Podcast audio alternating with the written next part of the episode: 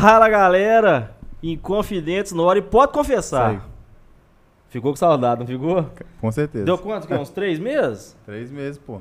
Uns três meses, cara. Foi último Covid, foi é, festa de fim de ano. E diz que o ano só começa depois do carnaval, então nós estamos fazendo jus à, à É tradição- verdade. à tradição brasileira. Então, salve pra todo mundo. Bruno Nicolau de volta. Mamanta. Marcelo. Mamanta aqui. Agora é doutor ao quadrado, né? Caralho, é. Evoluiu. É, tá. é. Rapaz, está difícil de, de. de, assim, assimilar e continuar a vida normal, né? Também com, com as coisas que estão acontecendo além do, do podcast e tudo. O homem vai a fazer vida que a gente tá levando, né? Tem muita coisa acontecendo. dois, dois doutorados ao mesmo tempo. Aí você calcula. tempo. É foda. Aí você calcula. Surtou. E hoje nós estamos aqui com um convidado, assim, pra mim é muito importante, especial demais.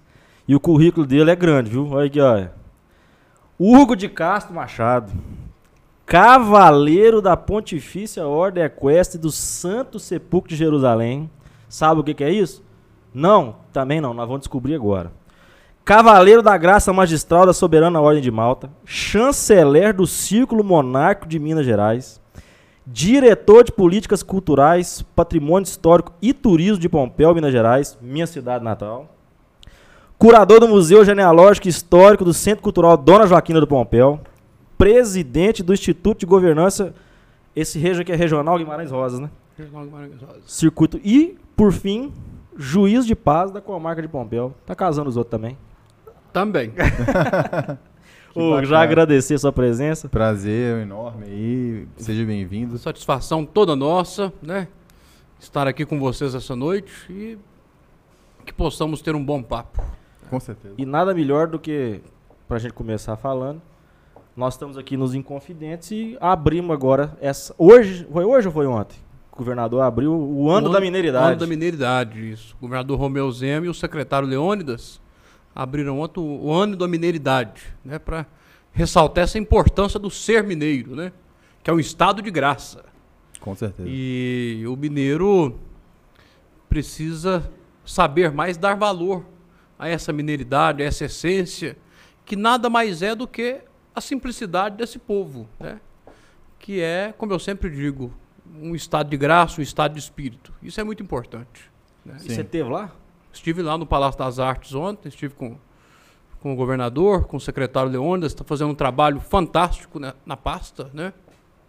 Eu digo que Minas sempre, nós tivemos sempre muita sorte com o secretário de Estado de Cultura, né?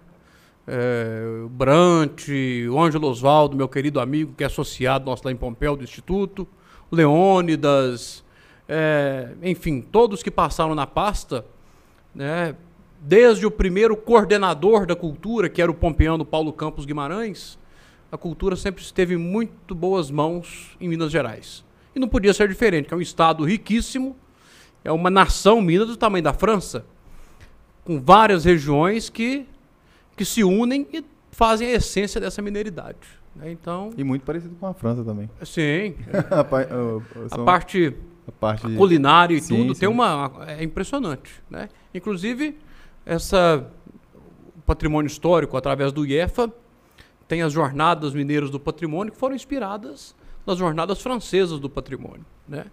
Que acontecem a cada dois anos. Olha só. Então, eu acredito que seja muito importante essa, essa, esse caminho que Minas tem traçado na parte cultural e turística, né, para mostrar essa essência do mineiro. E qual que você acha que são os desafios, né? Quais você acha que são os desafios para que a gente possa, eh, principalmente você que toma conta bastante dessa parte da cultura, em Pompéu especificamente, patrimônio histórico, qual que você acha que são os desafios que a gente tem para que o pessoal possa se conscientizar dessa importância? Porque muita gente não, não leva isso em consideração.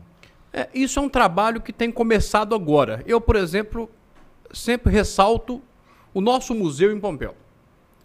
É, o nosso museu, ele não nasceu de um anseio da comunidade. né? O Museu de Pompéu era uma casa que ficava a 60 quilômetros da cidade e com a construção da usina hidrelétrica Retiro Baixo, teve um, um termo de ajustamento de conduta em que a casa foi desmontada e reconstruída dentro da cidade para virar o museu. Ou seja, foi uma ordem Ministério Público, município, a usina hidrelétrica. Isso foi um acordo fechado com a Justiça. Enquanto não tivesse pronto, a usina hidrelétrica não funcionaria. Ou seja, o museu ele veio de cima para baixo. Ele foi imposto à comunidade.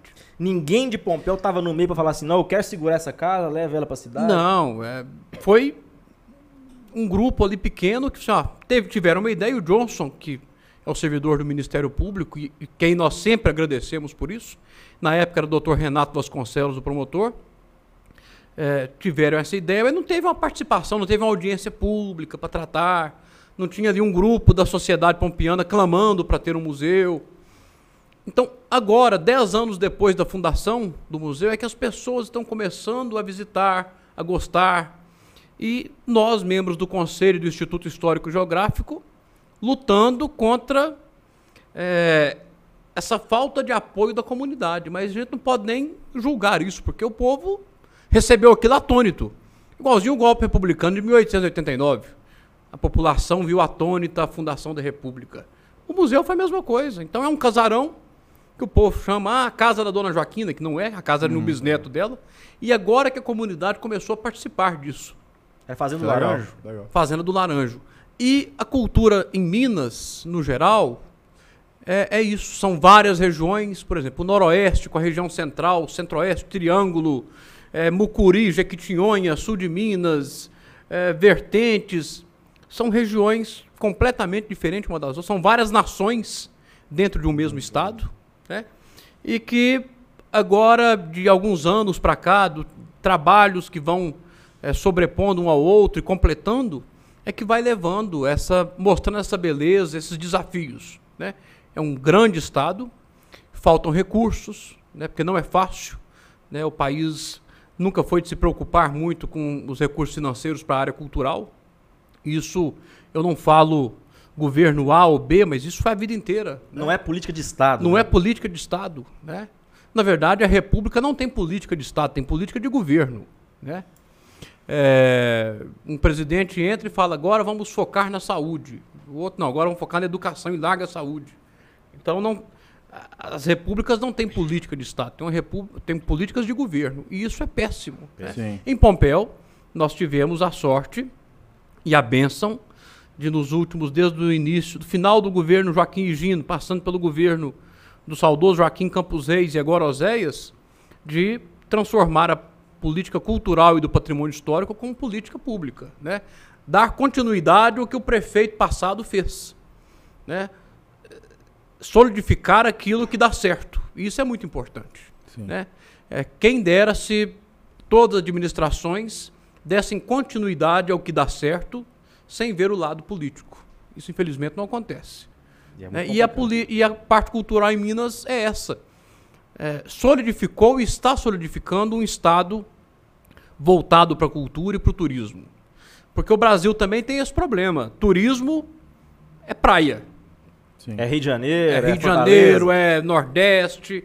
Não, existem várias formas de turismo. Tem o turismo é, de lazer, né? o turismo de praia, de passeios, tem o turismo cultural, tem o turismo de negócio, o turismo de saúde. Por exemplo, Barretos, nos últimos anos, é, solidificou e recebe mais recursos pelo turismo de saúde, ou seja, as pessoas que vão a Barretos se tratar no Hospital do Câncer, do que as pessoas que vão para a festa do rodeio Uhum. né? Iguatama, lá na região do Centro-Oeste Mineiro, uma cidade pequena, as pessoas vão para a questão de consulta de olhos, né, de vistas, vão, hospedam, almoçam, jantam. É uma cidade foco turismo de negócio, de, de, de saúde. Pompéu com agronegócio, você não encontra um hotel em Pompéu durante a semana, todos fechados com veterinários, revendedores de implemento agrícola, eh, zootecnistas, agro, eh, engenheiro agrônomo. Então, assim, as pessoas. Isso é turismo. Isso também né? é considerado turismo? Turismo, turismo de negócio. Porque turismo é você ir a uma cidade, pernoitar, alimentar, comprar. Eu não sou turismólogo, estou falando a grosso modo. Sim, sim. Né? É, e algumas cidades próximas aos grandes centros, por exemplo, nem encaixam muito no turismo. Por exemplo, Sabará. As pessoas vêm a Belo Horizonte, hospedam, almoçam e compram aqui, mas vão a Sabará e voltam. Então eles não encaixam no turismo em Sabará, mas em Belo Horizonte. Sim. Porque Vai, vai, lá, bate e volta. jabuticabazinho e volta. É, vai, almoça, visita uma igreja, um museu, mas a hospedagem e a alimentação entra nos dados aqui. Então, Minas tem essa grande importância, mas devemos fazer sempre mais e mais. E os governos têm né, eh, apoiado essa, essa política pública. Né, e, é, e é louvável isso. E quais os benefícios que isso- essa política traz para o município especificamente? Eu vou puxar uma sardinha hoje, porque Sim. o Claro. município de Pompéu. Quais são os benefícios que esse, esse turismo, esse incentivo, esse foco pode trazer para o município de Pompéu? Por exemplo, E a região também. É, A lei Robin Hood, né, que é o ICMS solidário, ela criou na época do, do Aécio Neves, do governador Aécio Neves, é, um trabalho aí da Anastasia, Renata Vilhênes, Renata Vilhênes, pessoal, Renata Vilhênes até descendo Dona Joaquina do Pompéu, o ICMS solidário, ou seja, 1% da arrecadação do ICMS é dividido para cidades que entregam as prestações de conta, que demonstram que e provam que participaram daquele do chamado ICMS. Por exemplo, ICMS Patrimônio Cultural. 1% das cidades que participam recebem em divisão esse 1 por, eh, essa porcentagem. Então, 1% do ICMS é dividido para as, vamos supor, 500 cidades apresentaram o trabalho ano passado. De acordo com a pontuação que a cidade recebe, Pompéu, por exemplo, é pontuação 14, subimos muito, graças a Deus. Pompéu, nós recebemos ano passado cerca de 280 mil reais, que deve ser revestido na área do patrimônio cultural. Bens inventariados, tombados, registrados e educação patrimonial. E isso faz com que cresça preservação do patrimônio, turismo, e também nós temos o ICMS turístico esportivo, que não é 1%, mas, salvo engano, 0,5%. Há um grande trabalho aí das entidades de, como a Feicitura, a AMM, para que o turismo e o esporte também, o ICMS turístico esportivo, seja também 1%. Então, esse dinheiro é revertido e ele só é gasto com o que o Conselho do Patrimônio Histórico aprove. O prefeito é o gestor que assina o cheque, mas o prefeito só pode gastar com que o Conselho Deliberativo do Patrimônio aprovou em reunião lavrada em ata. Então, o Conselho aprova que será trocado esse ano o assoalho da Fazenda Santo Antônio, em Pompéu. É uma propriedade particular, inventariada com patrimônio. Então, o prefeito, dentro das, dos materiais né, de construção licitados pela administração pública, com recurso do fundo, vai liberar aquele recurso. Então, isso é muito importante, que isso contribui para a preservação do patrimônio histórico. Porque as famílias, infelizmente, proprietárias dessas grandes fazendas, herdeiros, na maioria das vezes não têm condições de manter esses edifícios. Por exemplo, nós temos lá em Pompéu a maior sede de fazenda do município, que é a Fazenda São Miguel. É, Linda fazenda. lindíssima. Os familiares eh, gastam muito, né? Fazem de tudo para preservar, mas é uma fazenda enorme. Enquanto eles terminam de reformar uma parte, A outra, já- a outra, já que eles arrumaram há dois anos, já está caindo de novo. Né? Uma fazenda muito alta, muita madeira. É uma fazenda que fica na casa de milhões. O conselho até tinha que ajudar mais com o meio do FUNPAC, mas o dinheiro que vem tem que ser repartido para todos. Então vamos fazendo obras pontuais, como estamos agora investindo na restauração do retábulo mor da Igreja Matriz, que é uma peça talhada em madeira, muito bela. Estamos agora fazendo a limpeza e detetização dessa peça que está muito carunchada.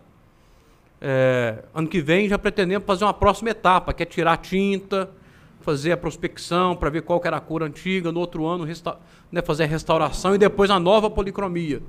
Então, devagar, com esses recursos, nós vamos né, dando andamento na preservação do patrimônio. E a matriz Muito nossa, modéstia. É belíssima. É das maravilhosa. igrejas mais bonitas do mundo.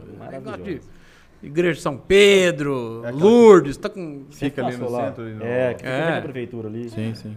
Aqui, Paracatu também tem trabalho nesse sentido, porque Paracatu é bem. Acredito que Tem, sim, Paracatu. Tem. a Paracatu Vila é do Príncipe. né? É. Tem um. é, e tem, tem melhorado ao- aos pouquinhos também com o tempo. Eles estão tendo essa perspectiva de, de preservação, de, de, de conservação né, do patrimônio histórico.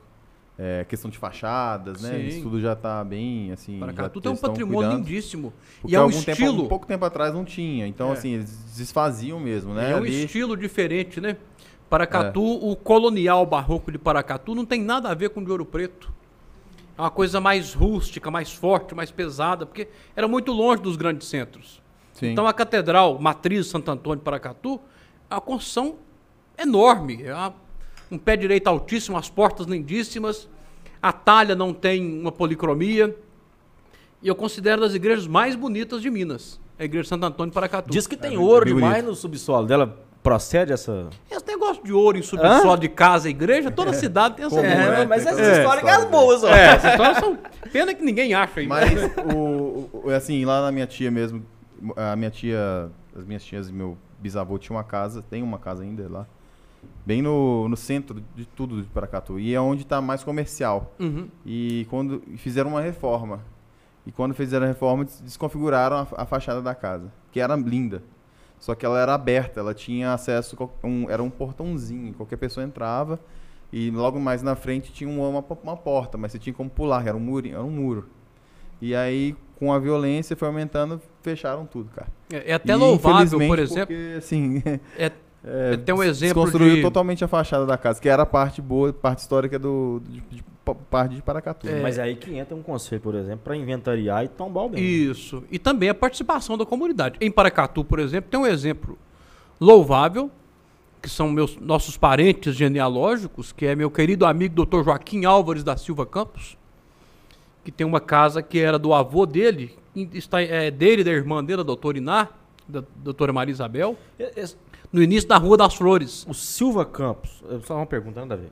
É o Silva Campos. É o Silva Campos que é o, o, Nosso. o nosso Silva Campos lá? o- É, o doutor Joaquim da Silva Campos, doutor Joaquim Álvares da Silva Campos, que é um advogado com mais de 50 anos de profissão, atuando em Paracatu.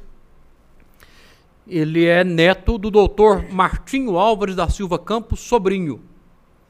Irmão do doutor Jacinto Álvares da Silva Campos, Que é a escola Jacinto Campos. de Pompéu. O doutor Jacinto, por sua vez, é pai do ministro Francisco, Campos, Luiz Francisco Luiz da Silva Campos.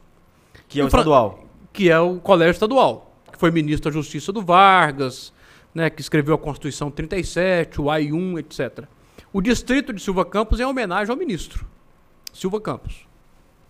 E, ou seja, o doutor o Chico Campos é primo em primeiro grau do pai do doutor Joaquim, que é o doutor Geraldo. E por que que esse pessoal foi para Catu? O doutor Martinho, sobrinho, nascido em Pitangui, na região, bisneto da dona Joaquina, foi ser juiz em Paracatu e teve lá, salvo engano, 17 filhos. Dr. Carlos Campos, que foi uma sumidade no direito, né? Tem até um busto dele na entrada do- da. Faculdade de Direito da UFMG. É, Dr. Bento, Dr. Jacinto, Dr. Geraldo, vários filhos. O Dr. Carlos vem a ser avô do Lauro Campos, que foi senador da República, né? É, e eles têm essa casa onde o Dr. Martinho morou, no início da então, antigamente, Rua das Flores, que é aquela rua que dá em frente à matriz. É, está sendo restaurada pela família para preservar a, memória familiar. Sim. Então, quando a, a sociedade civil, de forma é, eloquente, de bom gosto, também atua pelo patrimônio, é um sinal que a cidade, que a comunidade está preservando. Releva, É, leva aquilo é, relevância. uma, uma comunidade que não, não está, que não dá valor à memória, não sabe de onde vem e não sabe para onde vai. Dr. Deusdede Pinto Ribeiro de Campos falava muito isso, o genealogista, né, que faleceu ano passado. É, e aquele que não sabe de onde vem, não sabe para onde vai. É então nós temos que preservar. E, a, né? e a preservação da memória, ela é importante nesse sentido até para a questão turística hoje, porque Paracatu era um- uma espécie de vilinha que hoje seria muito mais visitada turisticamente se tivesse mantido ali a, a sua, a sua estrutura, é, co- como é muito bonito em algumas partes. Sim, em algumas partes sim. você anda, você acha Sim. muito bonito, mas o- o centro, por exemplo, que era uma parte que eu conheci na minha infância, que era muito lindo, e eles desconfiguraram por, pela questão comercial. O comércio des- é. destruiu o Ainda bem que preservou aquela parte central, né? É, a os- catedral, o os casarões. vamos dizer assim. É, É. Isso é muito importante. E Paracatu tem uma ligação forte com Pompéu em várias épocas, né? É, Metade da minha família por parte de pai tá em Paracatu, outra metade em Pompéu. Isso são, é 420 quilômetros? É. 420 quilômetros de distância. É, né? Isso em várias épocas. Primeiro, lá atrás, o sogro da dona Joaquina, o Inácio de Oliveira, nasceu na região de São Romão. E deixou aquelas seis Marias ali para os filhos, Antônio e Inácio. Inácio, casado com Joaquina. O Antônio era solteiro. Quando o Antônio faleceu, deixou para o irmão, o capitão Inácio de Oliveira Campos. Herdou aquelas terras o filho da Joaquina, o tenente Inácio de Oliveira Campos, que para lá se mudou e levou toda a família. E as filhas desse Inácio, ou seja, os, os filhos desse Inácio, ou seja, os netos da Joaquina, se casaram com primos em primeiro grau, ou seja, com outros netos da Joaquina que compraram fazendas na região e herdaram ali. Depois, já no século XX, pompeanos em busca de madeira para carvão e tudo, mudaram para João Pinheiro, Paracatu, Naí. Aí foi a segunda leva de pompeanos, de pompeanos, né? Então, há essa ligação histórica dos descendentes fi- do filho da Joaquina que lá se estabeleceu, né? É não só o ramo desse Inácio, mas de outros, por exemplo, o cônsul Miguel de Souza Machado, que foi cônsul do Brasil no no Paraguai na época da guerra, nasceu em Paracatu, né? Que era primo em primeiro grau do meu bisavô. É, então, Paracatu tem essa ligação histórica com Pompeu, né? mesmo estando separado numa distância muito enorme, grande. né? 400 e tantos quilômetros. Cara, é, é- é fantástico você conversa com ele. Você já sabe a origem do nome de uma cidade que é vizinha de Pompéu, Sim. que é Martim Campos. É, e o Martinho Campos é por causa do ministro. Isso. Martinho Álvares da Silva Campos. O juiz é sobrinho do ministro. Subindo o ministro. É. Aí você já sabe o nome da, da escola estadual, a maior que a gente chama de estadual, É. ministro Francisco Campos. A da Jacinto Campos, que é aquela que você passou lá perto da da igreja, tem uma escola. Aham. Então você vai conversando, porque você vai destravando a mente. O, o Martinho Campos era neto da dona Joaquina. E falar em A Dona mãe Joaquina, dele era só pra, filha, pra é. quem tá nos vendo aqui, porque quem tá vendo é de Pompeu sabe quem que é. E só pra tomar um pouquinho do seu tempo, quem que foi Joaquina Maria Bernarda Silva de Abreu de Oliveira Campos, é isso mesmo? É, tem uma divergência. é, o, o certo Não. que ela assinava era Castelo Joaquina Branco? Bernarda da Silva de Abreu Castelo Branco. Após o enviuvar, ela colocou Oliveira Campos do marido. Então era Joaquina Bernarda da Silva de Abreu Castelo Branco Oliveira Campos. Foi uma mulher que não é nem uma santa e nem uma vilã, não é diferente de nenhum homem poderoso da época, mas por ser mulher, até hoje existem muitas lendas e preconceitos sobre essa mulher. Um breve resumo: nasceu em Mariana em 1752. O pai, ao ficar viúvo, como ainda permite eh, o Código Canônico, requereu ordenação sacerdotal. Foi ordenado padre e foi designado vigário em Pitangui.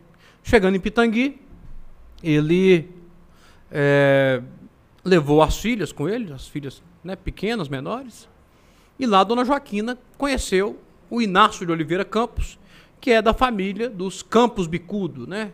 Descendente do Betim, que dá nome Betim, descendente do Antônio Campos Bicudo, que era de família paulista, descendente de judeus sefarditas, neto, minto, neto do velho da Taipa, que era que foi um dos fundadores de Pitangui, o Antônio Rodrigues Velho, família tradicional de Pitangui. Os pais da Joaquina eram portugueses, né, fidalgos e tal. E Joaquina se casa com Inácio, ela tinha 12 anos de idade na época. Trabalham muito, adquirem a fazenda que tinha sido há 50 anos antes do Antônio Pompeu Tax, Que deu nome a Pompeu. que deu nome a Pompeu. A fazenda era Nossa Senhora da Conceição, que virou Nossa Senhora da Conceição do Pompeu. Tanto que quando Dona Joaquina chegou, já era fazenda do Pompeu. É, E Nossa Senhora Conceição, que é padroeira de padroeira de Pompeu. Pompeu hoje. E o capitão Inácio era um homem que o título dele de capitão não era um título é, só de, de ostentar, ele era um capitão de milícias do comando é, a pé é, da capitania de Minas, era o responsável por vigiar e evitar os extravios e contrabandos no caminho entre Pompéu e Paracatu. Então esse caminho, essa estrada real de Pompéu a Paracatu, ele era o responsável por vigiar. Ele ia voltava com a com o seu comando para que não encontrasse, como dizia na época, um termo que eu até brinco muito hoje, bandoleiros, arruaceiros e, e bandidos. É, e um desses pontos surgiu a cidade de Patrocínio, né, no sertão da mais para baixo. E o capitão Inácio adoeceu, ficou paralítico e veio a falecer em 1804. E aí, de fato, a Joaquina torna-se essa grande mulher, que é uma mulher de visão empreendedora, de empresária forte, que não se difere em nada dos homens da época. Era uma mulher rica, poderosa, com escravos, como todos os grandes fazendeiros, não só os grandes fazendeiros, como qualquer pessoa que tinha condições de ter, a Joaquina teve escravos. É, se você leu o Jean-Jacques Rousseau, todo mundo sabe quem é, acredito, aqui nesse local que pelo menos, se você lê os livros dele, ele fala sobre a escravidão de uma naturalidade muito grande. É. Era cultura na época, É, infelizmente. infelizmente, nada isso justifica a mácula que foi a escravidão. Isso, mas na época, né, tanto que hoje querem bater, ah, mas foi um escravocrata. Todos eram escravocratas. Ex-escravos tinham escravos. Né, Então, foi uma mulher que, uma propriedade enorme, e aí ela começa a solidificar esse poderio. Em 1808, E a propriedade dela é de onde até onde? Se a fosse considerar propriedade dela, existe muita lenda a respeito disso. Inclusive a professora Nayara Oliveira, que é bom despachense, mas pompiana de coração, ela tem muita vontade de fazer uma- um trabalho, uma pesquisa com base documental, verificando as- a propriedade mesmo nas marcas que foram da Dona Joaquina. É, alguns falam em um milhão de alqueires de terra, mas eu não acredito nem que seja isso tudo, mas de fato o município de Pompéu inteiro era propriedade da Dona Joaquina. E tinha essa outra grande fazenda em Paracatu, que pegava entre o Rio Paracatu e o Rio Preto, onde está dentro da cidade de Unai hoje. Caramba. Que não era qualquer terrinha, era uma coisa de O louco. município de Pompeu deve ser o quê? Um dos oito maiores do, de É Minas? é, de dos- Minas, dos em termos de gran- extensão do- é, territorial. é. Paracatu também é absurdamente Então, assim, grande. Era uma mulher muito rica. E em 1808, ela solidifica isso com a chegada da família real que vinha dos embargos napoleônicos. Chega num Rio de Janeiro que tinha cerca de 60 mil habitantes. Uns falam 30, outros falam 60 mil habitantes. E Dona Joaquina envia para manter a corte gado, alimentos, e assim a solidifica comércio na praça do Rio de Janeiro. Enviava gado em pé e também o gado que era é, abatido em ouro preto, a carne salgada. Depois, em mil, hospedou vários naturalistas, cientistas, como por exemplo o barão de Schiveg, Ludwig von Schiveg, que foi um barão alemão, que foi contratado por Dom João para verificar as potencialidades minerais em Minas, porque o ouro já estava em decadência. Falso, né? Porque na época não tinha como você Mapiar o- fazer extração de ouro. Então o ouro que diziam que estava decadente era o ouro de florão de terra, porque o ouro agora que estão encontrando o ouro de mineração, né? Então o Barão de Esquiveg saiu do Rio, subiu Minas, tal, tal, tal. E ele publicou um livro, Pluto Brasilienses, que é um relato de viagem fantástico, em que ele eh, fala em Dona Joaquina. Chegamos à fazenda do Pompeu, onde mora essa matrona, em que são seus súditos, seus filhos, netos e 40 mil cabeças de gado. Né? Depois atravessamos o Rio São Francisco por meio de canoas que ela tinha eh, no seu porto no Rio. Então, ela hospedou vários naturalistas, como Freihaus também. Muito legal esse termo naturalista. Demais. porque Demais, é muito legal esses diários de viagem. Então, e eles publicaram livros citando ela. Tem um, Sim. o Freihaus, que ele fala que pernoitaram na fazenda do Pompeu, onde a proprietária deu uma grande festa devido a ter se reconciliado com o filho, que tinha casado contra a sua vontade. Trouxe músicos de Pitangui. É, e à noite teve um espetáculo natural, porque o fogo pegou, pegou fogo na- na- nas matas e serras, e os escravos tinham enviado somente 50 escravos para apagar o fogo, para que não pegasse fogo na capela. Então, assim, é uma, são relatos que mostram um pouco daquela, daquela mulher, né, por alguém que a conheceu. Né, isso é muito interessante. Falam da generosidade dela, da, da hospitalidade, da sua. de como era é, boa cristã, do que ela fazia. Então, esses relatos de quem conheceu são muito importantes para verificarmos a Joaquina acima da lenda. Né? Porque tem muitas lendas genéricas. E a né? lenda da Sinha Brava também, né? A lenda da Sinha Braba, por exemplo, o livro Sinha Braba, do Agripa Vasconcelos, nosso parente, né, que foi um dos maiores romancistas de Minas, é, ilustrado por Iara Tupinambá, tem alguns trechos que a Iara fez o desenho de causos relacionados a Maria Tangará, de Pitangui, que eu também não acredito que seja o que conta o livro, porque o livro é um romance, não é uma biografia. E as pessoas veem a imagem e falam, nossa, Dona Joaquina fez isso. Então, assim, a- essas lendas são importantes também, claro, mas de fato a pessoa, Joaquim, nós temos que fazer uma verificação de quem foi o resultado, né, para para a história de Minas. E posteriormente, muito importante e oportuno para esse ano, o trabalho dela e a adesão dela à causa da independência do Brasil. Porque a maioria das pessoas acham que Dom Pedro puxou a espada, gritou independência ou morte e tudo se resolveu. E não foi. Tivemos batalhas terríveis pós-independência. E Dona Joaquina aderiu a essa causa, né? É, contribuiu com dinheiro, mantimento, gado para a expulsão dos portugueses da Bahia. Aquela história do cacho de banana de ouro, aquilo. É outra lenda genérica. Você vai a Diamantina, eles contam isso da Chica da Silva. Você vai a Araxá, a Dona Beija fez isso. Você vai a Montes Claros, a Dona Tiburtina fez isso. Você vai ao Rio, um monte de gente fez isso. E o fato é, são histórias que convergem em um só resultado. Não existe um cacho de banana de ouro em nenhum museu, em nenhum Lugar palácio, em nada no mundo. O que, que foi feito? O que, que foram feitos esses cachos de bananas de ouro?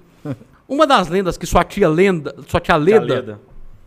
é, fala muito é o seguinte: que Dona Joaquina pode ter enviado um cacho de banana ouro. Né? Pode ser isso. Aham. né? Então, a banana de ouro, mas virou banana ouro. né? É uma das saídas para essa Ou então lenda que o ser. isso. apoio financeiro de, Sim, de alguma sim, coisa é. seria figurativo. É, justamente. Ah, vamos figurar aqui, ó, mandou um cacho de banana de ouro, mas É. mandou foi, foi ouro, me foi Sim, dinheiro, é, foi, foi sim, sim. Porque isso, gado, isso foi- foi feito. Ela, ela contribuiu muito com recursos, é, gado para a expulsão dos portugueses do último reduto do recôncavo baiano ali, né? General é, Madeira de Melo, da Bahia. Isso aí ela teve uma contribuição importantíssima. Você tá, desculpa interromper, mas eu tô lembrando, fazendo conexão aqui, que você falou da questão do no início do, do meu doutorado. É, o pessoal na, na computação e na França, eu lembro do projeto, eu conheci o projeto pessoalmente, que é provavelmente onde eu vou, onde eu vou fazer uma parte do doutorado lá, porque eu trabalho com documentação também. E aí um projeto muito interessante que eles pegam jornais antigos, bem antigos, esses jornais de, de- do século XVIII, século XVII, XVIII, XIX, e eles fazem é, uma digita- digitalização disso. Só que não é só a digitalização, você tem um sistema que você consegue recuperar a informação, que é por é um programa, né, um software que ele você consegue buscar a informação dentro do que é imagem, entendeu? Então, se você quer pesquisar sobre isso e tem um jornal que fala sobre isso, é, se você digitar na busca, você consegue recuperar Olha, como uma busca no Google. E é uma imagem. Então eles conseguem, a, a, a computação co- conseguiu chegar ao ponto de identificar o texto que está ali Então, no às jornal. vezes, você, se você falar de alguma coisa de cacho de banana de ouro, viu uma imagem. Se tiver você alguma É. coisa, ficar com o texto da história, puxar a história É, você busca dessas, jornal. Exatamente. dessas donas da, da O tanto que facilitou a vida dos historiadores, eu acho, É. com isso, cara, é absurdo. Isso é fantástico. Você pegar a tecnologia e trazer pra juntar essa questão da história, pra mim é fantástico. É. E pra você que mexe com isso nossa, diretamente, demais, demais. deve ser inacreditável. Ou, deixa, eu sei que você tá com o tempo corrido, mas deixa eu aproveitar aqui. Eu tenho, eu tenho umas dúvidas específicas que eu não tive a oportunidade de encontrar contigo pessoalmente depois disso. E é uma curiosidade minha mesmo. Como que funciona essa ordem do, do Santo Sepulcro? Ordem Equestre do Santo Sepulcro. Ordem É, eu faço parte Sepulcro. de duas ordens antigas, medievais, ligadas à igreja. Primeiro, a Ordem Equestre do Santo Sepulcro, que eu entrei em 2017. É uma ordem fundada por Godofredo de Bulhões, né, que foi o primeiro rei de Jerusalém, que não aceitou o título de rei, mas de protetor de Jerusalém. Era uma ordem que ela nasceu dos cônegos é, do Santo Sepulcro, que foi a ordem que são, eram cavaleiros nobres que tinham a função, o dever de proteger o local em que foi descoberto ter sido o sepulcro de Nosso Senhor Jesus Cristo. Então, uma ordem foi fundada naquela época. A igreja instituiu? É, eram nobres, né, com a bênção papal, né? E, e hoje é a única ordem de cavalaria da Santa Sé, ou seja, do Estado do Vaticano, né? O nosso grão-mestre é um cardeal e estamos sob a proteção papal. É uma ordem que hoje, o nosso trabalho hoje, é enviar recursos para a defesa, manutenção da Terra Santa, né, dos locais, não só do Santo Sepulcro, mas do da região ali, da região ali da, da, do Patriarcado de Jerusalém.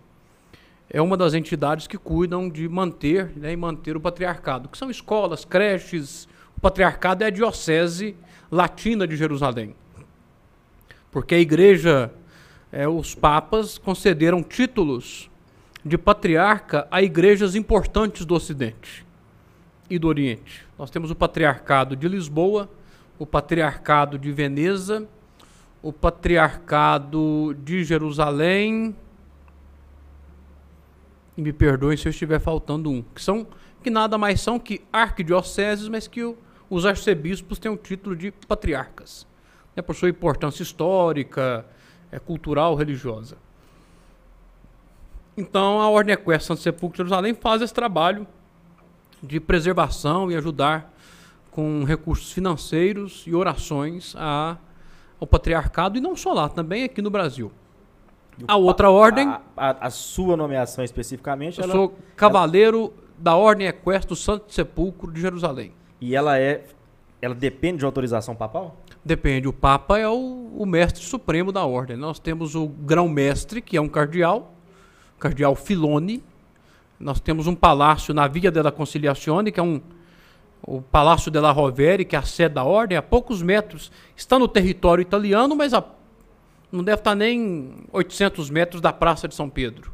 Né? Quem for a Roma e vai à Praça de São Pedro, é um palácio quem está chegando à praça, à esquerda, tem uma bandeirinha com a cruz Jerusalém, que é a cruz com quatro cruzes ao lado.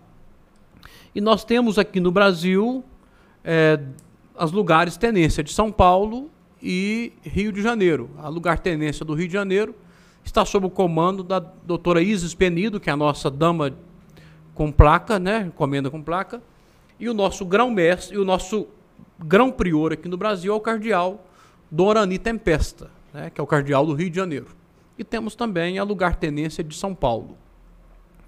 E eu também faço parte de outra ordem que tem uma benção papal, mas é uma ordem é, soberana, que é a soberana ordem de São João Batista de Rhodes e de Malta.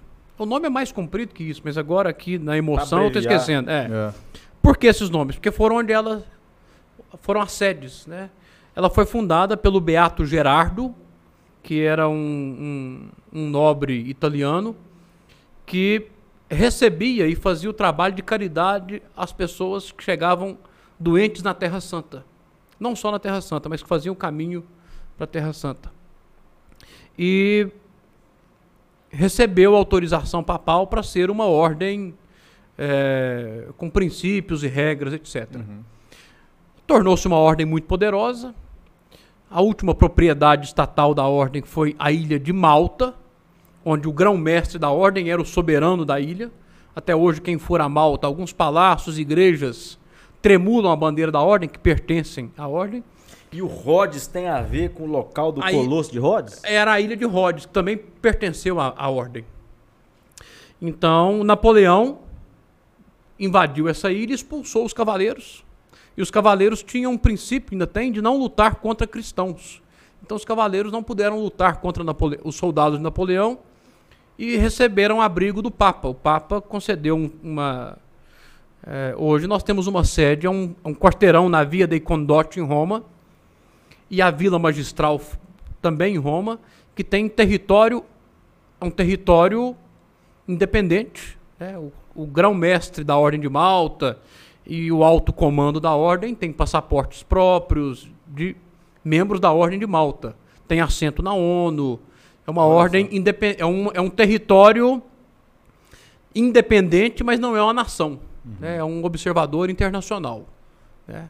Tem território e poder, não Tem tem. território e poder, ou tem seja, nação. quem entra ali dentro da ordem não está na Itália. Quem entra naquele muro da Via dei Condotti, o palácio onde mora o, o tenente eh, do grão-mestre, ele tem imunidade diplomática, etc. É uma ordem muito que faz um grande trabalho humanitário. Hospitais, ambulatórios no Brasil e no mundo Você todo. jogou muito RPG na sua vida, nossa, que merda, caramba. né? Paladino, filho, só pode vir daí.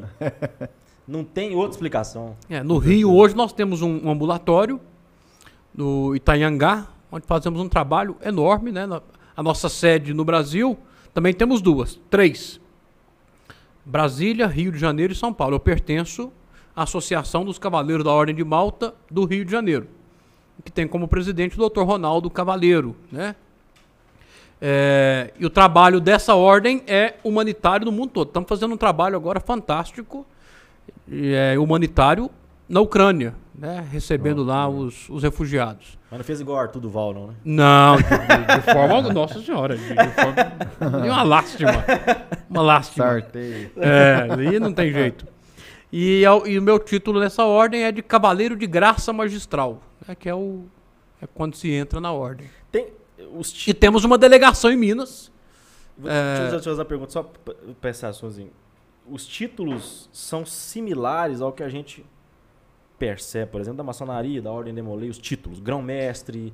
Tem alguma. Isso surgiu de uma origem similar a. É, era, eram os títulos medievais para essas ordens, né? É, o grão-mestre, todos esses títulos são são inerentes àquele período contemporâneos ao período ali medieval, né? Mas São- não há vínculo nenhum. de forma de origem, alguma, de origem. de forma alguma, de forma alguma. Os Demolei, por exemplo, eu não tenho autoridade para falar e nem muito conhecimento. A ordem Demolei é homenagem ao Jacques Demolay, que era da ordem dos, dos Templários, né? É, salvo engano, é uma ordem mais recente, né? A ordem de Malta e Santo Sepulcro estão com quase mil anos, né? Quase mil anos. É pela. pela os É, títulos. existiam, serem várias, parecidos, é- existiam várias ordens, né? Os cavaleiros teutônicos, que ainda hoje existem várias ordens templárias, mas as únicas duas ordens originais do período medieval é o Santo Sepulcro e Malta, que fom- são ininterruptas. Recriaram ordens, ordens, ordens é, cavaleiros teutônicos, recriaram a ordem dos cavaleiros de Calatrava, mas não são as originais ali de trás. Os nomes são iguais, mas não tem nada a ver com aquelas ordens antigas. Santo Sepulcro e Malta. Se você pegar uma. Quem foram os grão-mestres, por exemplo, você chega lá no ano 1180. Né? E agora uma oportunidade boa, a gente aproveitar que che- tá aproximando o horário, juntar as duas coisas. Que as duas coisas? Dona Joaquina, falamos de Jerusalém, judeus, e aí nós vamos com a dúvida. Como que faz, qual que história que é essa dos judeus sefardistas da gente poder ter a cidadania Ah, portuguesa? isso é algo interessante que por muito tempo é, nem nós mesmos acreditávamos. Foi uma. Eu e o Dr. Felipe Vasconcelos, genealogista, que né, procedeu com esse estudo, essa pesquisa, é, conseguiu fazer essa ligação histórica e é algo muito importante. Com a, com a diáspora judaica, né, dos seja, aqueles que habitavam a Península Ibérica, Espanha, Portugal, a grande maioria né, fugiram para o Brasil, eh, Holanda, Bélgica. E um desses judeus é o Vicente Anes Bicudo, que é que vem a ser o ancestral do capitão Inácio de Oliveira Campos, marido da dona Joaquina. E em 2015 publicaram o decreto 30A, que concede aos descendentes dos judeus sefarditas que consigam provar em linha reta e ininterrupta esse parentesco, o direito de requerer a cidadania portuguesa. E é o trabalho que nós fazemos. Né? E a cidadania portuguesa, o impacto é- não, não é só português com a União Europeia. né? União Europeia. Sim. é. Então, está tendo agora uma certa divergência devido ao caso do russo Abramovich, né, que infelizmente Dono do Chelsea. dono do Chelsea corrompeu lá um dos membros da comunidade do Porto e o governo teve que fazer algumas alterações para barrar. Mas isso, de certa forma, irá prejudicar os descendentes que têm direito mesmo. Porque parece, eu não vou entrar no mérito, mas parece que o Abramovich não. Foi criado até um estudo falso para ele. Alguns falam que sim, outros que não. Mas de fato que o governo teve que agora fazer uma pressão, teve que fazer uma alteração na lei para segurar grupos políticos que eram contra esse decreto, né? É, de fato, todos os descendentes de Joaquina e Inácio têm direito adquirido. Nós já provamos aí centenas de pessoas já na comunidade israelita e algumas dezenas já têm a cidadania propriamente dita, já tem o cartão do cidadão e o passaporte.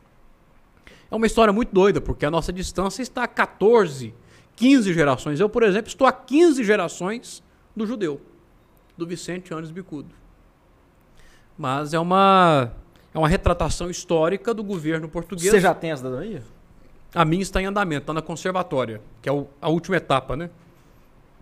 É a parte governamental. E, e se, se tem esse vínculo com o Paracatu, o pessoal do Paracatu também pode. Sim. É, algum- muitos ramos de Você não Paracatu tem tem nenhum direito. parente lá que é. Às vezes você tem essa cidadania aí, ué. Campos, não- Cordeiro, Machado. Se for, só a gente fazer um contrato que a gente resolve isso pra você. Nada, Não, nada, não nada. Qual que é a sua família lá em Paracatu? Mundim. Mundim. Um- Não, não descende. Mas então você ficou de fora, viu? É. A hora boa de você pegar a cidadania era agora. É. Vai lá estudar na França. É, é, com certeza. Mas tem, um- tem um primo que foi jogar na Europa um tempo, ele tava procurando, mas eu não sei onde foi parar essa. Mas não é por causa Poder desse- mexer, Mundinho é um né? dos lados. Quem sabe a gente, você tem aí um parentesco aí. Vai podemos- bater, vai pesquisar, que é genealogista, viu? É. Vai bater, voltar essa família, vai achar. ba- Capaz que ele falar que nós três é primo. Somos primas. Do nada ele Interessante, mandou nós somos isso é primo. O que, que você acha? De, eu tô lembrando daqueles testes que estão fazendo agora, né? Que é teste rápido, agora você faz o teste de sangue lá e mostra a sua Aquilo origem, ajuda em alguma coisa? De certa forma ajuda, mas ali eu, por exemplo, não tenho muito conhecimento nessa área, porque eu, não- eu nunca tive tempo para aprofundar nisso. Mas ali dá, por exemplo, até que você tem 0,1% de sangue hindu, É. né? É. Zero de, de sangue mongol da, do norte da China. Então, assim, pega tudo ali, bem separado essa. Porque o mundo é uma grande miscigenação, né? Uhum. É, Portugal, por exemplo, Portugal e Brasil. Quase todo mundo descende de um judeu sefardita.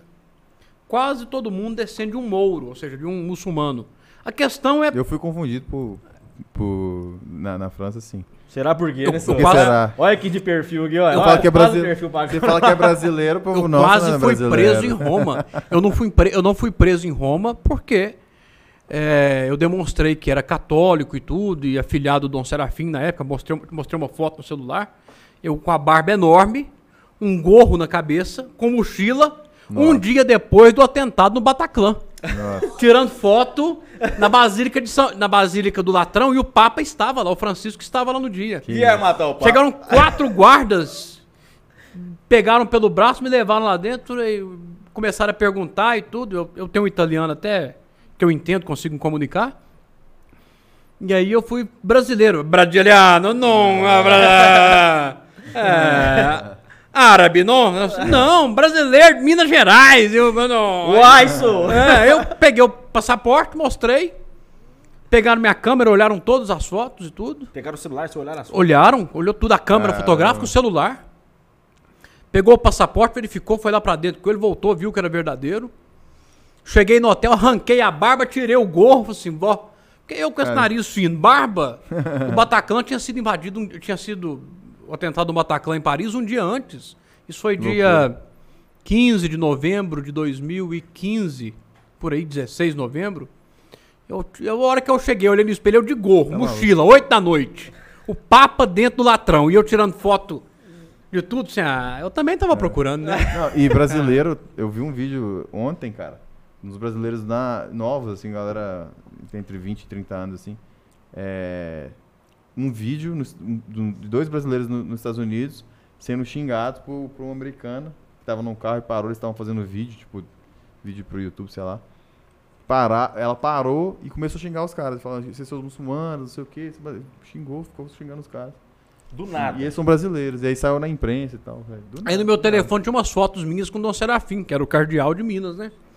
Afilhado do cardeal de Minas Gerais, Dom Serafim Araújo, meu padrinho. Meu... Aí eles olham assim. Cardenale. tuo pa- Sim, sim. é- é- Só foi, corri pro hotel, tirei a barba, você não vou usar. Voltei a usar É. barba há pouco tempo. De Não, trauma. É, é. Trauma. Você Ué. fica com barba aí, com, com o Gorro, nariz. aqui o nariz. Tá, maluco. Ué, Filho, Não. Você tá doido. Você Deus bate- me livre. no mas é péssimo, é terrível. Cá. Você se sente assim, humilhação terrível. É E terrível. assim, né, você entende italiano quando eles falam com você. Quando ele fala com um amigo, você não entende nada. Tem nada, tem nada. Mas esse nada. detalhe, eu nunca fui pra Itália, tá? É, Então é só terrível. um conceito assim, que eu fui só pra... E eu fui, mais eu perto. fui esse dia porque era estava acontecendo o desmuramento da Arquibasílica de São João do Latrão. O desmuramento é o quê? O Papa Francisco tinha lançado o Ano da Misericórdia. E as portas santas, que são as portas que são abertas de 25 e 25 anos, ou em jubileus, no caso o Ano Santo da Misericórdia, acontece o desmuramento, que eles arrebentam o muro que está fechando a porta, tiram o lacre e fazem as conferências das medalhas e bulas que estão guardadas dentro daquele muro. Então eu fui para assistir. Inclusive, nesse dia eu conversei com, com o Monsenhor Marini, que era o, o chefe de cerimônias do Papa, tive uma conversa longa com ele lá dentro. E a hora que eu saio, que, o Papa ainda lá dentro, começa, eu vou, que eu adoro fotografar detalhes barrocos, que eu gosto de desenhar. Só vou Ele tirar uns modelos. Você lembra disso? Acho que não vai lembrar, não. Lugar era sacristão. Fui sacristão, matriz. sacristão mor. É, sacristão Por mor. oito anos, é. Aí Carteira tinha assinada e tudo. chave, que é trem horroroso. Anel, 15 chave, é. Anel, até hoje lá, aqueles, É, aqueles é, anel ali, ó, é. de, de brasão e tudo. Daí ia pra missa, meu pai sempre gostou de ficar dentro da, da sacristia. Aí o Hugo sentava lá, ele desenhando é, igreja. Você lembra? Você não vai lembrar disso, não. Claro que eu lembro, é. Aí ele falou assim: senta aqui, você me ensina a desenhar. Aí ele falou: não, faz aqui a coluna assim primeiro. Me ensinou a desenhar coluna de igreja, fazer a igrejinha assim. Me Arcadas. Então eu sempre gostei de pegar detalhe onde eu vou para inspirar, né? Eu vou tirar uns detalhes aqui do fundo. Porque a parte do batistério e do palácio do latrão muito- tem muitos detalhes bonitos. O latrão, especificamente, é, qual que é o local? Ah, A Arquibasílica de São João do Latrão é a principal igreja de Roma. Não é a Basílica de São Pedro a principal igreja de Roma. A catedral, onde o Papa tem o trono, a cátedra, a igreja matriz, igual a igreja de Santo Antônio Paracatu, a Boa Viagem em Belo Horizonte. A catedral de Roma é a Arquissacrosancta Basílica de São João do Latrão, ou San Giovanni Laterano. Porque Roma tem quatro basílicas maiores: São João do Latrão, Santa Maria Maior, que é a Basílica Liberiana, São Paulo fora de Lamura, que está fora dos muros da cidade, e São Pedro em Vaticano, onde São Pedro foi sepultado, onde o Papa é Mara. Fora do Vaticano? Do Vaticano? O Latrão fica em Roma, na cidade de Roma. É a catedral do Papa como bispo de Roma. Entendi. Caramba. Porque o Papa, ele é Papa, chefe da Igreja Universal, mas antes de tudo ele é bispo de Roma, Vescovo de Roma. Né? O Papa é o, é o bispo da igreja principal do Ocidente, que é Roma. Então ele cumula duas funções, bispo de Roma e chefe da Igreja Universal. Então E ele chefe toma de Estado. e chefe de Estado. Ele toma posse primeiro como bispo de Roma, é onde tem a cátedra. Ele vai lá, senta na cátedra de bispo de Roma e tal. E o São Pedro é a igreja principal do Estado da cidade do Vaticano, onde São Pedro foi sepultado, é a sede da Igreja Católica, a sede governamental da igreja onde o Papa mora. Mas a igreja mãe da cristandade é São João de Latrão, que quase ninguém. Essa é, a igreja. É, é, é, É, Essa é a igreja mais imponente que você já conheceu. Eu ia te perguntar qual que é a mais imponente, mais. a mais Porque, é mais- imponente. é, porque é difícil falar assim, mais bonita. Porque bonita. A, a mais imponente, com certeza, é São Pedro em Vaticano. Que foi feita para mostrar a grandiosidade de Cristo, a grandiosidade da igreja né, perante os homens. A hora que você chega em Roma e vê aquela basílica, aquela cúpula de 120 metros, ah, você chora mesmo. Você sendo católico ou não, você. Chorei igual uma criança, a hora que eu vi É. aquela. Um- Você entra, que você vê. Porque você se sente Eu inferior, é uma formiga no pé de, um- de uma mesa dessa. É uma coisa que você não. Como que alguém fez isso no século XIV, XV? Não tem condições. Né? E, e tem um, um- um- não sei se é lenda, você pode até esclarecer pra gente. Nenhuma outra igreja pode ser maior do que a, Do que a Basílica de São Pedro. É verdade? Nenhuma pode passar a, a- a cúpula da Basílica de São Pedro. Isso é então a verdade. A verdade. E que houve essa preocupação quando for fazer Aparecido ou é mentira, é lenda? Ah, com certeza sim, com certeza. Para começar, é, isso é uma, é uma questão tradicional, né? Então já não fariam isso. É Porque São Pedro é onde. Porque se você pegar uma régua, uma linha, não sei se pouca gente sabe disso, embaixo daquela cúpula, aquela bolha, fica o altar da confissão. E debaixo do altar, certinho, da mesa do altar, lá embaixo, você tem uma escadinha desce, é o local onde São Pedro está sepultado. Eu tive a graça de visitar. Eu consegui marcar antes. Dom Serafim, na época, nos ajudou e tudo. Marcaram uma visita às necrópolis vaticanas. Pô, porque que ali era uma era um cemitério romano, já muito antigo Sim. e abandonado, onde os cristãos iam rezar porque era um lugar assim que ninguém ia mais. Tipo, é, o que, que a gente pode associar? Era um lugar que já estava que os romanos largaram para lá, porque os- as construções romanas, os cemitérios romanos eram casas mesmo. As pessoas, né, o livro do Fustel de Coulanges mostra isso muito bem, né? O- o- a cidade antiga Isso. é aquilo ali. Muito bom, Livro. É, então ali, São Pedro, os cristãos iam rezar ali e tudo, e ele foi decapitado. Ali do lado tinha um circo, um circo romano, e ele foi sepultado próximo a esse circo. Ali ficava as colinas vaticanas. Posteriormente, quando Constantino, né, em 300 e pouco, autorizou o cristianismo, ele doou aquele espaço ali para os primazes da igreja, os bispos de Roma, ficarem, né, é, usarem ali, e ali começar a ter um culto no local onde São Pedro foi sepultado. Construíram ali a primeira basílica de São Pedro, que foi demolida 1.300 anos depois, para a construção da nova basílica.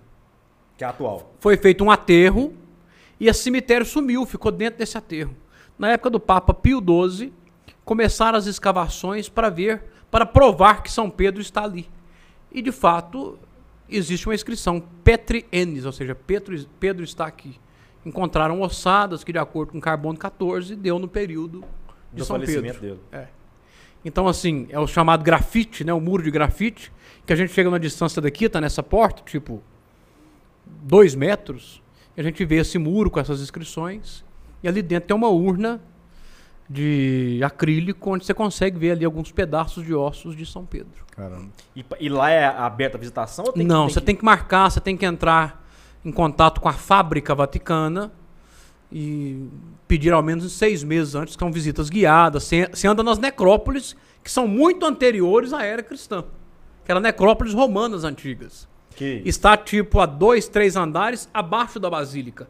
E o Papa Pio XII teve muito trabalho para isso, que ele começou essas escavações na época da Segunda Guerra. Para não chamar a atenção eh, dos nazistas. Então, foi nesse período que descobriu de fato, ou seja, não dá para comprovar, afirmar que Pedro está ali. Mas os fatos convergentes com a necrópole, as- a- os relatos históricos, a remoção daquela terra, convergem. converge que Pedro está ali. E essa é a, é a fé cristã embasada, ou seja, a pedra que Cristo, que Cristo confiou à igreja, a pedra que Cristo confiou à igreja, está ali naquela base. Então, se você pegar uma régua e fizer isso, dá naquela cruz da cúpula. Certinho. Cúpula, certinho. A cúpula, mesa do altar, é, e embaixo, lá embaixo, a, a necrópole, o grafite onde Pedro está sepultado. Isso é uma emoção E fantástica. pode tirar foto ou nada? Não, lá dentro, nesse local, não.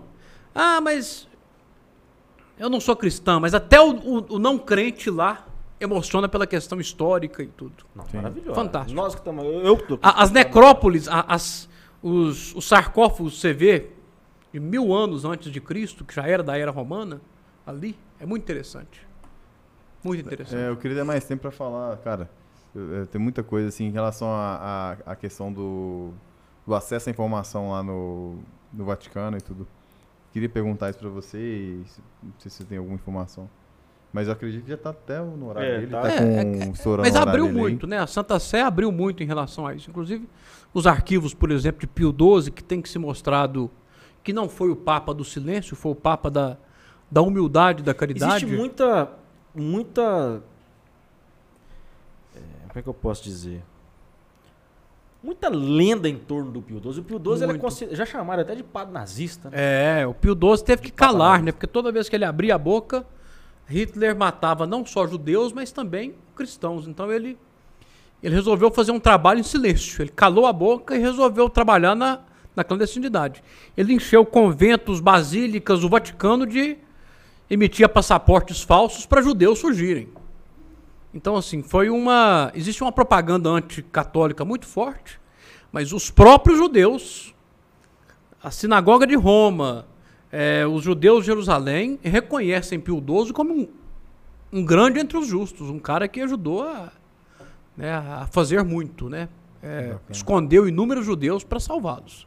Porque ele viu que a política dele de enfrentamento Não adiantaria. não adiantaria. Então ele se calou. Ele se calou e começou a trabalhar na surdina. João 23, por exemplo, que era núncio apostólico na Bulgária, testemunhou a favor do von Papen, que era um, um nobre alemão e que general de Hitler, e que não era unânime. O dentro do exército nazista tinha anti Anti-Hitler. anti-Hitler, que tentaram de tudo para acabar com Hitler. Esse von Papen, por exemplo, com o apoio de João XXIII e Pio XII, ajudou a dar fuga a inúmeros judeus. E no Tribunal de Nuremberg, João XXIII testemunhou a favor de von Papen. Que é um baita de um filme. Quem não viu, veja. É. O julgamento de Nuremberg. É, von Papen saiu, não foi morto por isso. Ele teve um depoimento do João XXIII, então cardeal Giovanni Roncalli, que era núncio apostólico, e tirou ele da forca, porque quase que ele... Ou seja, ele era, era nazista, mas eh, não estava de acordo com todas as políticas né, terríveis do nazismo. né? Cara, assim, esse filme mudou minha vida. Eu assisti o filme na faculdade, Julgamento de Nuremberg. É um filme, você já viu esse filme? Se você não, Não, viu, não. procure ver. cara. É um negócio Será assustador. que tá, tá disponível em Ah, alguma não sei. Se não tiver, você baixa aí também, dá um É, jeito. hoje- Hoje em dia, eu- é, e falar em baixar filme, tem tanto tempo que eu não faço isso. Não, mas dá um jeito tá aí, vai. Hugo, tomar o seu último Que isso? tempo numa pergunta. Se você quiser responder. Pena que não acabou, porque a cerveja tá muito boa. Cê O papo demais da Tá boa. se conta. você quiser responder, você responde, porque é polêmica a pergunta. Ah, E tem a ver com religião. ah. Padre, você acha que deveria ou não poder casar? De jeito nenhum. A dedicação do padre deve ser exclusiva à vocação. A igreja, a comunidade. Eu não tenho mais autoridade para isso, porque eu não me ordenei padre. Eu, eu quis ser padre, mas vi que minha vocação não condizia com o sacerdócio. O mundo sacerdotal deve ser dedicado exclusivamente, né? É algo dedicado 100% à comunidade, à doutrina cristã, à comunhão. Porém, o que a gente observa é que não tem como eh, a vocação eh, ter abertura por um casamento, uma coisa assim. Ah, mas o padre. Não tem como o padre aconselhar sem ser casado. Tem. Porque a doutrina cristã nos dá um embasamento disso. E. Mas é uma, eu tenho muita dó, coitado. O padre mora sozinho, o padre não poder casar. Olha, nenhum bispo, nenhum papa, nenhum diretor de seminário saiu laçando o padre na rua. A pessoa que quer ser padre faz o encontro vocacional, procura um seminário, estuda de, de 10 a 12 anos para ser ordenado padre. Mesmo assim, temos muitas máculas na igreja, porque os padres, os bispos, o papa são homens, né? Mas o que importa é essa ligação direta com Cristo e essa vocação voltada à comunidade. Então, acho que o padre, é, o padre que é bem resolvido com a sua vocação, o padre que tem consciência da importância do sacerdócio e da comunidade, é, o verdadeiro padre não se preocupa com, com ser celibatário ou não. Né? Isso é algo inerente à vocação. Ah, mas Isso é para não dividir os bens da igreja. Isso é uma lenda que inventaram. Era Os, uma anti, pergunta que eu ia te fazer. os anticlericais inventaram isso. Por exemplo, o budismo são celibatários e não são católicos. né? Isso é uma questão voltada à alma, ao espírito. Os papas viram é, de suas cátedras que o padre né, era o bom, o bem para a igreja que o padre fosse celibatário. Né? E se você perguntar a qualquer padre hoje resolvido com sua vocação, ele é contra o, o celibato. E nós vivemos Não, hoje con- contra o não contra, celibato. contra né, o casamento, Isso. são a favor do celibato. Independente da postura e da, e da, e da sexualidade do padre. né? Nós Isso. conhecemos padres héteros, padres homossexuais e que são celibatários, respeitam a sua vocação. Né? Então, há também essa- esse preconceito contra o padre que, ah, o padre é homossexual. Não tem nada a ver. Nada a Eu ver. conheço padre homossexual que respeita o seu celibato, não tem relações nenhuma e sempre respeitou o seu celibato. A questão é a falta de compromisso com a igreja. E isso que deve ser pensado. E eu acredito né? que você ter essa questão da abertura, por exemplo, o- teve- tem um- um- uma entrada muito boa, né, que conhece muita gente. Você poder escutar de uma pessoa igual eu, falar que tem padres homossexuais, isso é uma, uma, uma questão muito importante. Para a própria igreja demonstrar, olha, aqui não tem, eh, não é assim que as coisas. Não, não tô, não tem preconceito com ninguém. eh, não tem nada É, disso. porque existe padre homossexual, soldado homossexual, médico homossexual, gari homossexual, coveiro homossexual. Isso não pode ser o norte da, da É, conversa, de né? É, a questão é, é respeitar a vocação que seguiu. O, o grande problema que nós estamos vendo hoje é as pessoas e a sociedade pautar a pessoa por elas, por preferência sexual e etnia. Isso é uma coisa que não pode ser nem primária, nem secundária, nem terciária. A pessoa é humana e pronto. E caráter. né? Então, nós estamos perdendo muito nessas discussões de ah, mas tal pessoa é hétero ou não é hétero, é feminista ou não é, é branco, negro, amarelo, rosa. Estamos gastando muita energia com coisas desnecessárias, esquecendo do ser humano. que realmente importa. É, do que realmente importa. É, isso é, é primordial. Maravilhoso. Maravilhoso. Maravilhoso. Maravilhoso. Fantástico. Hilton Verdão. ah, muito bom. O- Isso aí é o do. Se você conhece esse. O carnavalesco o- das multidões. Isso, da... Como é que é o nome do grupo lá? O- Melhores do Mundo. Melhores do cara. Sensacional. eu assisti. Ele, eu- eu- esse- é, o vídeo desse cara famoso foi do, do Joseph Klimber. Joseph Klimber. É, mundo isso. conhece. São ótimos. Isso ótimos. Ah, Hugo, te agradecer, te liberar que você tem um jantar Que agora, isso, né? que isso. Inclusive, manda um abraço lá pros seus anfitriões do jantar, tá? Muito Gosto gosto, deles. muito gosto. Desculpa o atraso aí. né? Desculpa o atraso, a confusão. Estamos... A noite é uma criança, em Belo Horizonte é uma, é um adolescente. Muito obrigado e, Muito bom, cara, cara.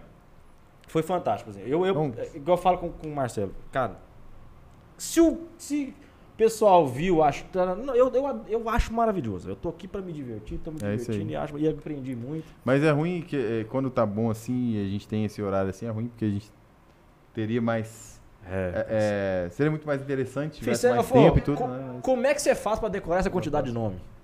Ah, eu acho que todos nós temos um pouco de loucura, né? Eu, por exemplo, sempre tive facilidade. Desde pequeno eu ficava conversando com os mais velhos da família, perguntando o nome de pai, avô, bisavô, os meninos brincando. E eu, vovó, como é que chamava seu bisavô? Você é burricido, menino, vai lá brincar. então, eu acho que todos nós temos essa. Sim, sim. Tem uma, um Não, lado cê- voltado cê- pra Vocês isso. não viram, não, mas chegou aqui. Ô, Bruno, sua mãe é neta de uns- bisneta de não sei quem e tal. Você é descendente de Dom Joaquim seis, de seis lados, não sei o que e tal. Falei assim, uai, Hugo, eu não tô sabendo desse tanto de parentesco que eu tenho. Isso eu não. não sabia. Não. Isso eu não sabia, não. Caramba. Obrigadão, um abraço. Dá um, um brinde Obrigado aqui, aí. Ah. Por Um brinde aí, também, obrigado, Hugo. Eu que agradeço muito, Muito gostaria aí. de aproveitar e convidar né, as pessoas a conhecerem Pompéu, conhecer o nosso, lá o nosso Museu, Museu Genealógico maravilhoso, Histórico, maravilhoso. né? Se puder, aqui pode divulgar. Pode, qualquer ah, coisa uma- que você quiser divulgar, você pode divulgar. né, divulgar aqui o nosso, nosso Museu Genealógico Histórico de Pompéu. Estamos aí nas, nas redes sociais. É, até vou olhar aqui, que eu nem lembro qual é a minha rede social. É que, você teve que fazer uma nova esses dias, não teve? É, hã? Ter que fazer que fazer uma nova. Malditos. Né, o meu Instagram é Hugo de Castro Machado, ponto Pompeu. E lá eu compartilho essas questões históricas, culturais, turismo. Né, Conhecer um pouco da memória de Minas e de Pompeu. Né? E que eu agradeço aqui né, a, a interação, o bate-papo. E que possamos. a caneca, agradeço muito a caneca que vocês me deram de Falei com presente. você que não era pra contar, né? Desculpa, Tá caneca não quero vai, mais. Vai dar confusão. Não quero mais. Caneca feia, não quero mais não. Cabe, Aqui, cabe no bolso? Cabe. já, já que é pra isso aqui, arruma pra nós uma, uma foto da matriz Pompeu. Mas agora. Vamos pendurar ela aqui, ó. Por, pro- tirar esse Vou aqui, mandar uma aqui. de- da matriz e uma do museu. Manda que a gente E uma da aqui. Joaquina, feita por Amilcar de Castro em 1956, pra capa do livro. Tá gravado, viu? Se você Não. não, mandar, nós vamos cobrar. Trato meu é trato de cavaleiro de ordens medievais. Ah, Aí. então tá bom. Não, ah. Galera, brigadão, brigadão, Valeu, velho. velho. Brigadão por ter pelo retorno aí, foi mal aí. Duda, um abraço, muito obrigado, beijo, te amo, obrigado por tudo. Já saiu correndo do hospital, men- é, tem, é parto, é menino, confusão, pediatra é uma Tá, can- confusão. tá cansada lá, menino né, passando mal, chega lá, um homem passando mal é uma coisa, igual menino de dois meses, você passa mal É, também, é, junto é. com ele, né? Dá. A Isa também na também, ajuda tá aqui aí. na colaboração. E ó, beijo, abraço, com Deus. Muito obrigado, meninas. Instagram. YouTube, que mais nós temos? Facebook. Voltamos firme, viu? Voltamos firme, aí, segura aí, galera. que a bomba vem. Abraço, valeu! Abraço, valeu.